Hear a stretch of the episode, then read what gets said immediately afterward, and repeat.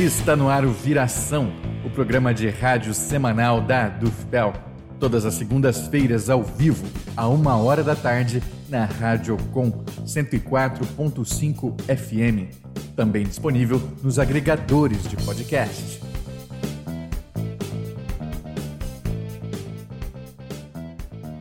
Bem-vindo, bem-vinda. Eu sou Andrioli Costa e este é o programa Viração.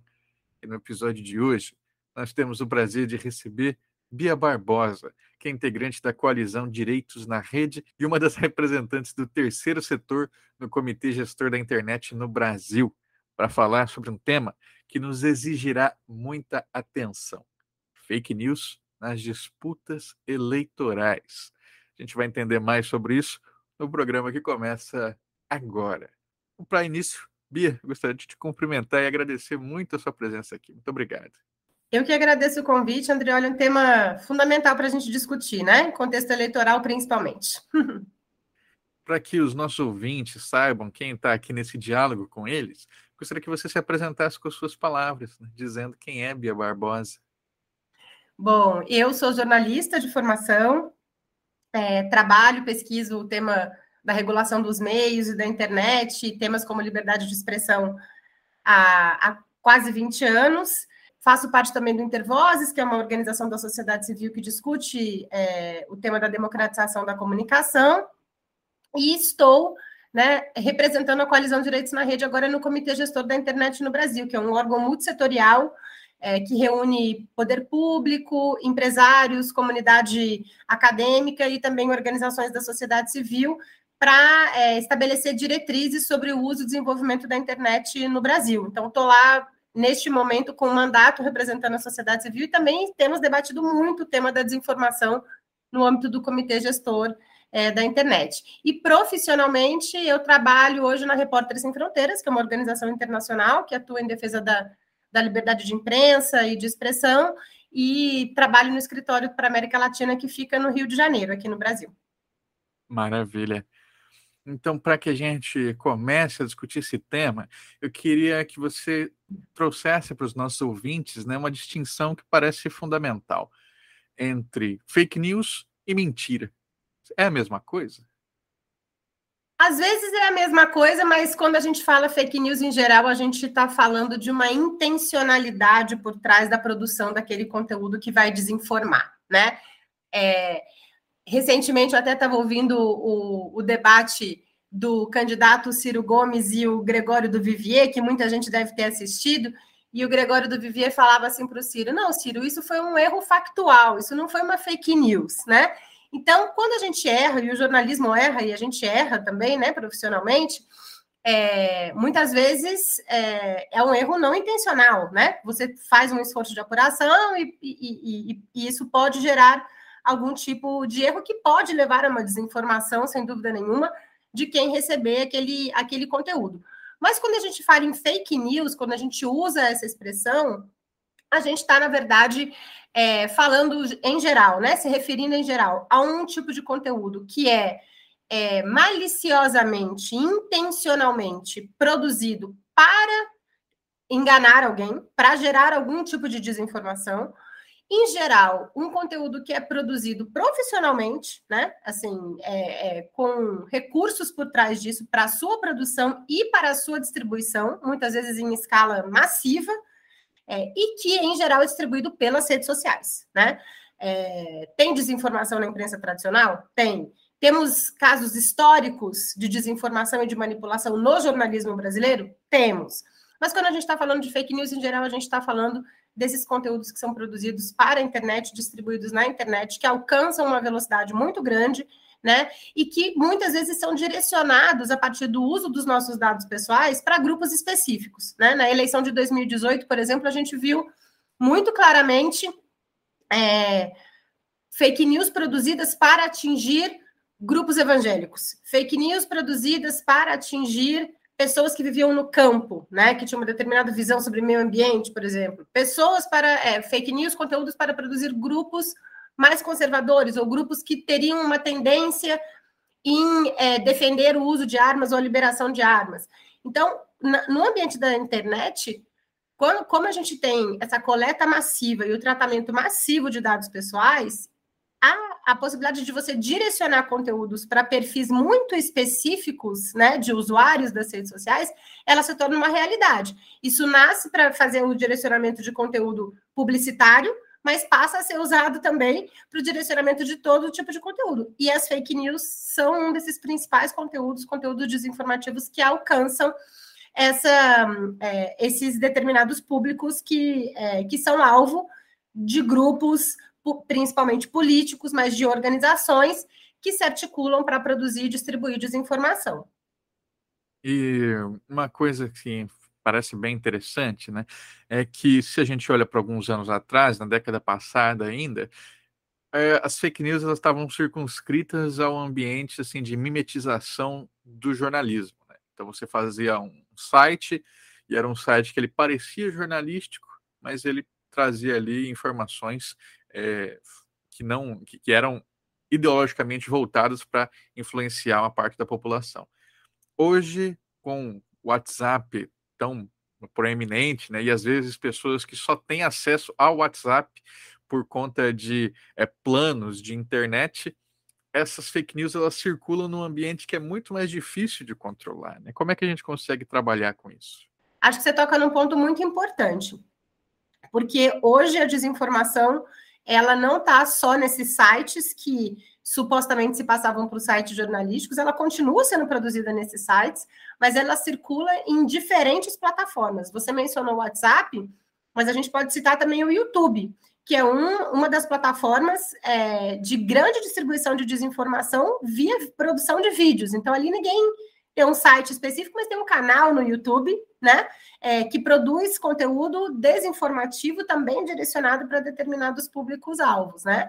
Isso faz com que o acompanhamento dessa indústria da desinformação se, se torne cada vez mais difícil, seja por autoridades que, por alguma razão, estejam comprometidas no enfrentamento a, a, essas fábricas de desinformação, e são poucas as autoridades no Brasil comprometidas com isso, é importante a gente destacar, é, seja pelas próprias pessoas que são alvos da desinformação. Que às vezes você fica sabendo que alguma desinformação é, sobre o seu movimento político, ou sobre o seu partido, ou sobre a sua organização, ou sobre você próprio, está é, tá circulando no WhatsApp, eventualmente você consegue tomar medidas para bloquear a circulação daquele tipo de conteúdo, mas quando você vai ver, ele também está no YouTube, ele também está no Facebook, ele também está no Instagram, ele está no TikTok, ele está no QI, enfim. E aí, essa, esse universo multiplataformas, inclusive em que às vezes você produz uma desinformação em uma plataforma e ela naturalmente, né, pela própria manifestação dos usuários, ela é passada de uma plataforma para outra, torna o desafio do enfrentamento à desinformação muito significativo, né? Daí a importância de você pensar, inclusive, em mecanismos de obrigação das próprias plataformas digitais para é, é, enfrentarem esse tipo de fenômeno, porque um usuário sozinho né, não vai ter condição de monitorar é, e muito menos de acionar a justiça, por exemplo, para remover determinados conteúdos de um conjunto das plataformas. É fundamental que esse fenômeno seja enfrentado a partir de uma cooperação, né, também entre as empresas, que são, na verdade, quem tem a visão sobre o todo dos, do conteúdo que está circulando na sua plataforma. A única é, quem né, a única corporação capaz de enxergar todo o conteúdo que está no Facebook é o próprio Facebook. A única corporação capaz de enxergar o, o que está circulando no Instagram é o próprio Instagram. A gente vai ver partes daquilo, né? E, e daí a importância dessas plataformas também se comprometerem de uma maneira efetiva para enfrentar o fenômeno. Acho que é interessante também, porque muitas vezes a gente fala que a solução é é, um, um, letramento midiático do usuário, o que, claro, é muito importante, só que se a gente só pensa nisso como solução, a gente está deixando todo o ônus né, de se capacitar para o usuário e as plataformas ficam isentas, né? Só como se elas fossem super objetivas e só tivessem ali permitindo a circulação dos conteúdos. É, a gente tem um discurso muito falso, assim, é, e, e, que ganhou um pouco o senso comum a partir da própria narrativa que as plataformas fazem de que elas são apenas intermediários do conteúdo, né? Que a gente, enquanto usuário, produz o conteúdo que ela, e que elas deixam esse. Elas são só uma plataforma de distribuição desse conteúdo. Na verdade, não, né? As plataformas funcionam com base em algoritmos que são definidores, muitas vezes, do quanto que um determinado conteúdo vai viralizar ou não, vai ganhar alcance na rede ou não, que define para você, né, de acordo com o que elas chamam das nossas preferências, é, aqueles conteúdos que podem nos interessar mais ou não. Então, tudo isso é um trabalho de é, seleção editorial que as plataformas fazem e que as torna corresponsáveis por essa distribuição do conteúdo. Elas não são diretamente responsáveis pelo conteúdo, o próprio Marco Civil da Internet estabelece isso e, e acho importante que elas não sejam responsáveis diretamente pela produção de um conteúdo, porque isso levaria a uma tendência delas derrubarem conteúdo muito mais do que elas derrubam se elas fossem, se elas pudessem ser responsabilizadas por cada postagem individualmente de, que cada um dos seus milhões de usuários faz.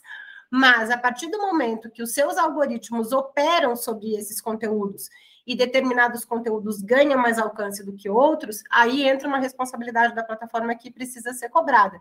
E isso acontece, novamente, começou acontecendo muitas vezes é, por conta é, é, de, da, da, plataforma buscar né, manter o usuário o máximo de tempo ali dentro, naquilo que a gente chama né, no ambiente da, da internet de economia da atenção, que você tem muito conteúdo, mas você tem que prender o usuário ali dentro para ele ver aquele conteúdo que, que lhe agrada.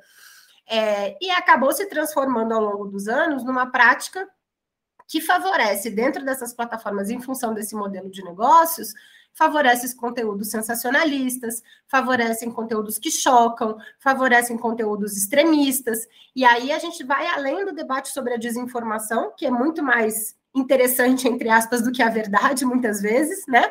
Do ponto de vista de chamar a atenção do usuário, de prender o usuário ali. É, e passa também para conteúdos de discurso de ódio, para conteúdos extremamente violentos, e aí entra esse debate todo sobre o impacto que as plataformas têm no debate público, por muitas vezes é, darem voz e serem palanque para vozes muito pouco democráticas que existem em todas as sociedades. Como é que se equaliza aquela questão de, bom, precisamos então de uma regulação né, para esses discursos com é, é, precisamos garantir também liberdade de expressão, certa liberdade de expressão para o usuário, né? Não liberdade de expressão para ele fazer discurso de ódio, claro, mas é, se esses, essas regulações não forem bem feitas, quem sabe o que pode acabar sendo cerceado. É, então, essa, essa é a pergunta de milhões, né? Que o mundo inteiro está discutindo, a gente aqui no Brasil também, o Congresso Nacional está fazendo esse debate é, discutindo o projeto 2630, que é o PL, ficou apelidado de PL das fake news, mas na verdade é um projeto de lei que vai além, propõe uma regulação das próprias plataformas em relação a esses temas. É, mas é uma, é uma pergunta difícil e acho que o, a busca do grande equilíbrio é esse, né? A gente conseguir garantir é, mecanismos regulatórios para o funcionamento dessas grandes redes sociais, elas ganharam um poder significativo na definição é, do debate público e no alcance, é, do ponto de vista da distribuição de informação para os usuários, que elas precisam ser reguladas, né? Não, a gente hoje a gente já saiu daquela fase de se regulamos ou não e a gente está no debate de como regular. O próprio Mark Zuckerberg e, e outros CEOs aí das grandes plataformas, quando participam em geral dos debates no parlamento americano, eles falam que eles defendem uma regulação. O problema é discutir qual é essa regulação e para onde que ela vai. É fundamental a gente garantir mecanismos regulatórios, por exemplo, que possam enfrentar tanto a desinformação como o discurso de ódio a partir de um conjunto de ferramentas que não necessariamente vai ser análise do conteúdo específico. Por exemplo, o projeto 2630, que está em, em, discussão no Congresso Brasileiro, ele prevê uma obrigatoriedade dessas plataformas é, rotularem todas as contas que forem automatizadas, ou seja, os chamados bots, os chamados robôs, que são uhum. muito responsáveis por distribuir massivamente né, é, conteúdos sensacionalistas, desinformativos, violentos, se o usuário sabe que ele está interagindo com um robô, a própria percepção que ele vai ter daquele conteúdo já é um pouco diferente do que se ele acha que ele está interagindo com uma pessoa. Outra obrigação que o projeto traz, que é interessante também do ponto de vista regulatório, é a obrigação das plataformas identificarem todos os conteúdos que forem impulsionados. Ou seja, você, quando receber um conteúdo, você vai saber que ele está chegando para você porque alguém pagou por aquilo. Isso também gira uma chavinha no, no, na cabeça do usuário em relação àquela, àquela informação que ele está recebendo, no, no, sentido de poder desconfiar é, inicialmente dela antes de passar para frente, antes de compartilhar. Né? O projeto 2630, ele também é, prevê uma série de obrigações de transparência para as plataformas sobre o uso dos nossos dados pessoais, daquilo que a gente vinha falando sobre o direcionamento do conteúdo. Então, a gente pode reduzir a efetividade da desinformação se a gente impedir que as plataformas usem determinados dados pessoais nossos para direcionar determinados tipos de conteúdo. A gente, as plataformas podem enfrentar a desinformação se elas não permitirem a monetização de determinados tipos de conteúdo. Tudo isso que eu estou falando não passa, por exemplo, pela remoção e pela derrubada de conteúdo, mas são outros mecanismos regulatórios que podem ser implementados e que ajudariam no enfrentamento da desinformação. Agora, precisa haver também, sem dúvida nenhuma, uma ação mais efetiva das plataformas em relação a conteúdos que são explicitamente ilegais, né? E aí precisa haver uma ação mais rápida do ponto de vista da remoção desses conteúdos, quando a gente está falando de discurso de ódio, quando a gente está falando de incitação à violência, quando a gente está falando de racismo, de LGBT transfobia, que são práticas que são consideradas crimes pela nossa legislação e que muitas vezes seguem circulando nas redes sociais porque as plataformas não, é, não é, removem esses conteúdos ou removem uma parte deles ou não removem com a celeridade necessária para esse tipo de enfrentamento. Então, a gente precisa equilibrar mecanismos regulatórios, né, de um lado, que enfrentem a distribuição e a transparência sobre esses conteúdos, e a gente precisa que as plataformas façam, do ponto de vista da análise do conteúdo que elas já fazem, com base nos seus padrões da comunidade, nos seus termos de uso, que elas tenham respostas mais céleres para, para aqueles conteúdos que são claramente ilegais, que claramente vão gerar danos e que precisam ser removidos, porque são discursos que é, não cabem dentro daquilo que a gente chama do legítimo exercício da liberdade de expressão. Isso não é liberdade de expressão, isso é prática de crime, né? E aí a gente precisa, o que a gente precisa proteger é a liberdade de expressão, mas a gente precisa enquadrar muito bem o que, que cabe dentro dela. E, por outro lado, a, o PL também ele vem sendo alvo de algumas críticas, né? O próprio presidente do Google Brasil ele se manifestou contrário né, falando que ele poderia aumentar é, a desinformação ao invés de combatê-la. Né? Como é que você entende essas críticas que estão sendo feitas? Bom, é natural que as plataformas é, é, sejam muito duras nas críticas contra qualquer legislação que venha trazer obrigações para elas, né? É isso. Lá no, lá no parlamento norte-americano, Zuckerberg fala que defende a regulação, mas na hora que a gente vai colocar a regulação em prática, eles vão fazer uma campanha forte contra contra, contra a regulação, né? Então, é, da mesma forma que eles falam que defende a transparência, mas quando a gente vai discutir com eles os, os artigos do projeto de lei que tratam de transparência, eles falam que é, são excessivas as medidas de transparência que o projeto de lei está tá propondo. Essa fala específica é, do Google foi muito em função de um dos artigos que o projeto de lei traz, que é o artigo 38, que é, é um artigo que prevê é, a taxação das plataformas pela distribuição de conteúdos jornalísticos, no sentido de você é, pegar aqueles agregadores de notícias que muitas vezes as plataformas têm, por exemplo, o Google News ou o Twitch Moments, lá que agregam notícias num determinado lugar da plataforma, e remunerar as empresas de jornalismo que é, produzem esse conteúdo é, de uma maneira proporcional a, quantas, a quantos links foram produzidos e distribuídos pela plataforma. Uhum. É uma medida que, que também não é, é uma, um ineditismo do Brasil, né? Vários países já adotaram esse tipo de mecanismo e é um tema que está sendo discutido no mundo todo. É, a questão é que esse é um debate bastante complexo sobre como que você é, vai escolher quais são os veículos que vão ser remunerados ou não. Há uma tendência grande, por exemplo, em essa, em essa medida beneficiar só os grandes veículos de comunicação, porque aí as plataformas, obviamente, vão agregar notícias de um portal UOL, de um G1, né, de, um, de uma Jovem Pan, que tem muita é atração. É porque às vezes acaba sendo mais fácil você centralizar e pagar só, só poucos, né, do que do que pulverizar seu pagamento. Do que você ter uma diversidade de vozes ali colocadas. Então, é um debate muito complexo que nós, na Coalizão de Direitos na Rede, achamos que precisa ser feito, mas não dentro desse projeto de lei. Porque uhum. esse projeto de lei já tem uma série de outras questões que geram polêmica, e essa fala do, do presidente do Google foi muito no sentido assim: ah, se o Google tiver que remunerar é, empresas jornalísticas pela, pelo conteúdo jornalístico que ele agrega e que ele disponibiliza, ele vai parar de remunerar é, outras iniciativas de jornalismo que o Google apoia de uma maneira independente, independente dessa questão de circular ou não conteúdo sobre, sobre jornalismo dentro da plataforma. O Google, o Facebook tem projetos de apoio ao jornalismo independente, a mídias digitais e tal. E, e aí foi um discurso do tipo bastante chantajoso assim da parte das, das plataformas digitais dizer assim, olha, se esse artigo passar, se a gente tiver que se a gente for taxado pelo uso do jornalismo, a gente vai parar de financiar as outras iniciativas de jornalismo, e isso pode, na prática, acabar aumentando e favorecendo a desinformação, ou a gente pode, inclusive, ser obrigado a remunerar sites que não são jornalísticos de fato e que são desinformativos, como aqueles que você mencionou no começo da nossa conversa. Então, me pareceu um, um argumento bastante distorcido, assim, para criar um pânico e, e, e ser contrário. É, né? Acaba derrubando o PL inteiro. Né? Tentar derrubar o projeto todo. Então, se o projeto tem problemas, esse, esse artigo 38 é um deles. Na nossa avaliação, deveria ser discutido num, num projeto de lei específico. Tem outras questões ainda que mereceriam um aprimoramento, mas na avaliação da coalizão de direitos na rede, em geral, o projeto traz avanços. Ele traz avanços sobre essas questões de transparência, de identificação de conteúdos patrocinados e de contas automatizadas. E ele traz uma questão muito importante para a liberdade de expressão, que a gente estava mencionando anteriormente também, que é o fato é, dele ter um capítulo ali que estabelece o que a gente chama de devido processo pela moderação para moderação de conteúdo pelas plataformas. É importante que as plataformas possam moderar conteúdo.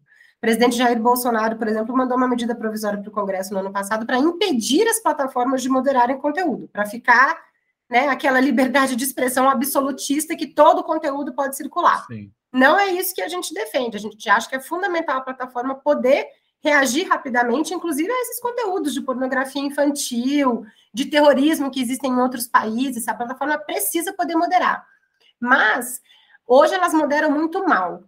Hoje o usuário, no máximo, recebe uma notificação dizendo que um conteúdo dele violou uma política da comunidade, muitas vezes não sabe qual foi a política que foi violada, não sabe como recorrer daquilo se ele discorda que, que o seu conteúdo violou, e quem, quem, quem dirá ser indenizado por uma, remo, por uma remoção indevida, que possa ter causado dano, né? Uhum. Então, a gente é, brigou muito, lutou muito para que fosse inserido no projeto de lei um mecanismo de devido processo em que as plataformas podem moderar o conteúdo, podem remover, podem reduzir o alcance, podem moderar, mas elas precisam informar o usuário exatamente por que, que elas fizeram isso, ele tem o direito de recorrer, e se ele se sentir, né, e se ele sentir que essa moderação lhe causou algum tipo de dano, a plataforma precisa reparar de alguma forma, seja dizendo que ela errou na moderação, né, se, se, é, seja dizendo que ela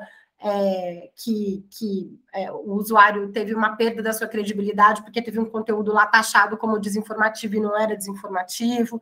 Então, o projeto traz essa ideia do devido processo para a moderação de conteúdo justamente para proteger o exercício da liberdade de expressão dos usuários. E agora entrando diretamente na questão eleitoral, né? As eleições de 2018, a gente viu quanto foram movimentadas nas redes, né, com é, posteriores denúncias gravíssimas de empresas pagas por partidos para financiar né, a distribuição de desinformação.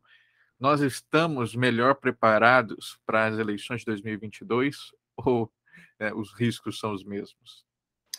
Eu acho que os riscos são maiores, Andrioli. Eu estou mais preocupada com essas eleições do que com, a, com as eleições de 2018. Vou te falar por quê. Do ponto de vista é, das instituições brasileiras, sem dúvida nenhuma, hoje a gente fala muito mais de desinformação e de fake news nas eleições do que a gente falava em 2018. Né? As próprias campanhas do Tribunal Superior Eleitoral na televisão chamam atenção para isso. O, a própria indústria do jornalismo tradicional fala sobre isso com os seus projetos de checagem. Você tem mais organizações de checagem fazendo verificação de fatos. Então, a sociedade, acho que ela está mais atenta a esse tipo de problema. Isso não quer dizer que a gente vai conseguir enfrentar a desinformação melhor do que a gente enfrentou em 2018. Por quê? quando a gente olha os, o próprio acordo que o Tribunal Superior Eleitoral estabeleceu com as plataformas, né, aqueles convênios que eles estabelecem dentro do Centro de Enfrentamento à Desinformação, é, as medidas são muito modestas, muito modestas. São muito mais medidas, por exemplo, de distribuição de informação oficial sobre as eleições, né, de promoção das informações do próprio TSE, né, da Justiça Eleitoral em geral, é, do que medidas para a rápida remoção de conteúdos que possam impactar é, o, o, processo eleitoral. Algumas plataformas assumiram, por exemplo, o compromisso com o TSE de remover desinformação relacionada ao sistema eleitoral. Então, desinformação que fala que a urna não é auditável, que a urna não é segura, que já teve fraude em eleição passada algumas plataformas assumiram esse compromisso. O Facebook, por exemplo, o grupo Meta, que é o maior grupo de rede social que a gente tem, né, que une Instagram, é, WhatsApp e Facebook, não assumiu nenhum tipo de compromisso em relação à remoção deste tipo de conteúdo, nem sobre o conteúdo voltado ao processo eleitoral, quanto mais em relação aos outros conteúdos desinformativos que circulam. A gente não tem a justiça eleitoral preparada hoje, por exemplo, para enfrentar as campanhas de desinformação que vão acontecer entre candidaturas. Ela está mais atenta para combater a desinformação sobre as urnas eletrônicas, sobre o sistema eleitoral, e é super importante que ela faça isso, inclusive porque, né, o presidente Jair Bolsonaro está há quatro anos falando, né, uhum. levantando suspeitas sobre a, é, é, é, a, segurança do nosso sistema eleitoral, e, e já sabemos a alegação que ele vai fazer de fraude eleitoral é, se o resultado das urnas não for o que ele quer, né? Então, é, a gente tem um risco muito grande e é fundamental que o, que o tribunal esteja atento para isso. Mas existe um volume de desinformação que não passa por esse tema, que é entre candidaturas, né? E aí vai ser candidaturas a deputado estadual em todos os estados, a governador em todos os estados, a deputado federal, Senado, presidência da República, que é um volume de desinformação gigantesca. E as nossas autoridades não estão preparadas para olhar para isso, não estão capacitadas, e, e, acho que vão muito mais é, focar os seus esforços no enfrentamento à desinformação sobre o processo eleitoral em si do que sobre o conjunto da desinformação que vai estar acontecendo. E eu acho que todos os esforços que foram feitos, né, de 2018 para cá, das próprias plataformas para combater desinformação, é, eles foram estudados e analisados por quem quer burlar esse, esses mecanismos, né? É, inclusive, algumas plataformas passaram a ganhar mais a, atenção do que outras, justamente porque não moderavam conteúdo. Por exemplo, o Telegram é uma plataforma que em 2018 não estava entre as principais plataformas de preocupação né, da sociedade brasileira em relação à distribuição de conteúdo desinformativo. O que, que aconteceu? Houve toda uma migração, principalmente dos grupos de extrema direita, altamente conservadores, para o Telegram, porque o Telegram explicitamente fala que não modera conteúdo, né? Então, é, a desinformação vai correr solta no Telegram no processo eleitoral, né? Porque a justiça não vai ter condição de monitorar tudo o que acontece ali, né? Não tem gente suficiente para isso, não tem celeridade suficiente para isso. E na hora de contar com a própria plataforma, não vai poder contar porque a plataforma não é obrigada a fazer isso. Né? Então, é, e, e, os casos que forem levados à justiça com base né, na legislação eleitoral, que prevê, sim, a gente tem hoje, a nossa legislação eleitoral prevê é, como crime eleitoral a distribuição de conteúdo sabidamente desinformativo. Isso está previsto, isso foi um, uma das mudanças institucionais que a gente teve na legislação eleitoral de 2018 para cá. Então, há uma previsão legal em relação a isso. Mas as candidaturas que forem acionar esse artigo, né, para entrar na justiça, para pedir a remoção desse conteúdo, certamente vão conseguir mas vai ser quase enxugar um gelo ali, porque o volume de desinformação que vai circular é muito maior do que o tempo de resposta que a justiça pode ter condição de dar. E como que a gente consegue se preparar para isso? Eu acho que a gente, enquanto cidadão, enquanto sociedade civil organizada, enquanto sindicatos, enquanto movimentos sociais, acho que todo mundo precisa fazer um pouco a sua parte, né?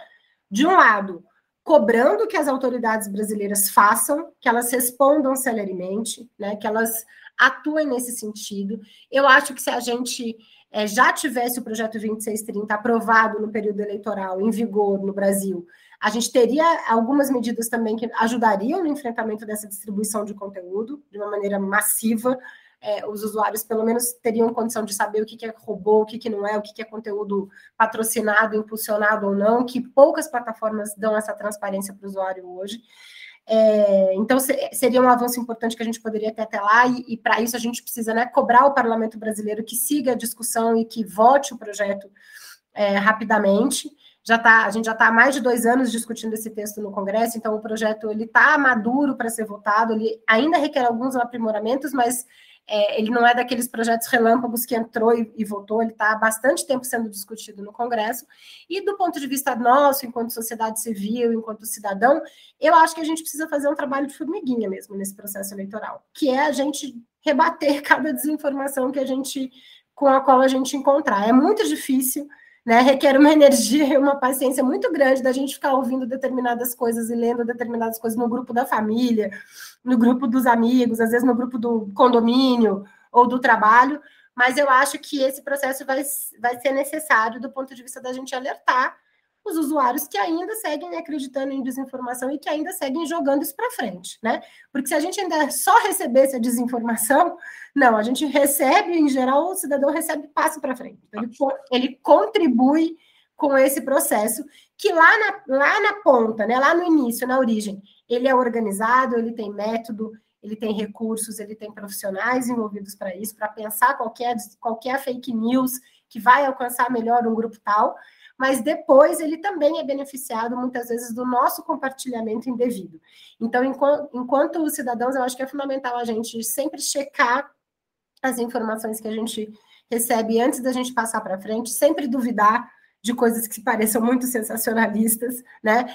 E, e a gente fazer a nossa parte para conscientizar todos os, ele, os eleitores, não de votar em um candidato ou de votar em outro candidato, mas de tomar a sua decisão informados. Acho que esse é o processo mais importante que a gente precisa lutar é, ao longo dessas eleições que estão chegando.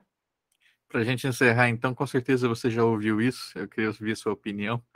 É, tem gente que fala que ficar é, respondendo a fake news, né, você está sempre correndo atrás do prejuízo. Né? Que a alternativa certa seria fazer as próprias fake news para na guerra de desinformação assim você vencer. Como, como você enxerga isso?